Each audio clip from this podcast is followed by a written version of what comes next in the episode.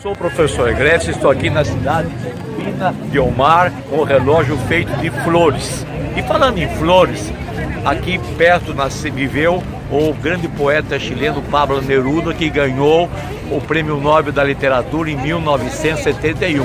Ele deixou uma frase para a nossa reflexão. Ele disse: Você pode cortar todas as flores, mas não pode deter a primavera. Para você, meu amigo, minha amiga, que tem desafios na vida, que tem sonhos, não desista. Sempre você poderá insistir para atingir as suas metas e os seus objetivos. E deixo para você uma frase de Enzo Ferrari.